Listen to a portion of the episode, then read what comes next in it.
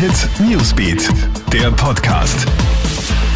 Guten Morgen, ich bin Tatjana Sickel vom Kronehit Newsbeat und das ist der Kronehit News Podcast. Diese Themen beschäftigen uns heute früh. Mein Verhalten entspricht nicht einer Vorbildfunktion, das sagt die Ex-Bundeskanzlerin Brigitte Bierlein jetzt, nachdem sie nach einer Alkofahrt ihren Führerschein abgeben musste.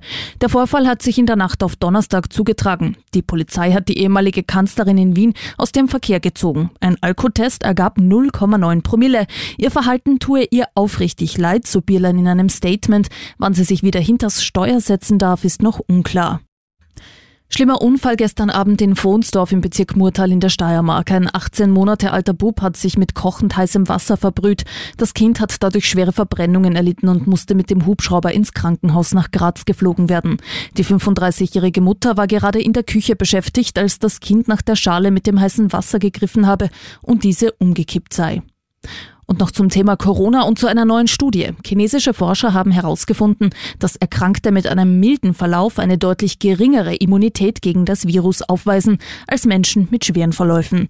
Nur rund 62 Prozent der Patienten aus der Gruppe ohne Symptome hatten wenige Wochen nach der Infektion noch Kurzzeit Antikörper im Blut, verglichen mit rund 78 Prozent der symptomatischen Patienten.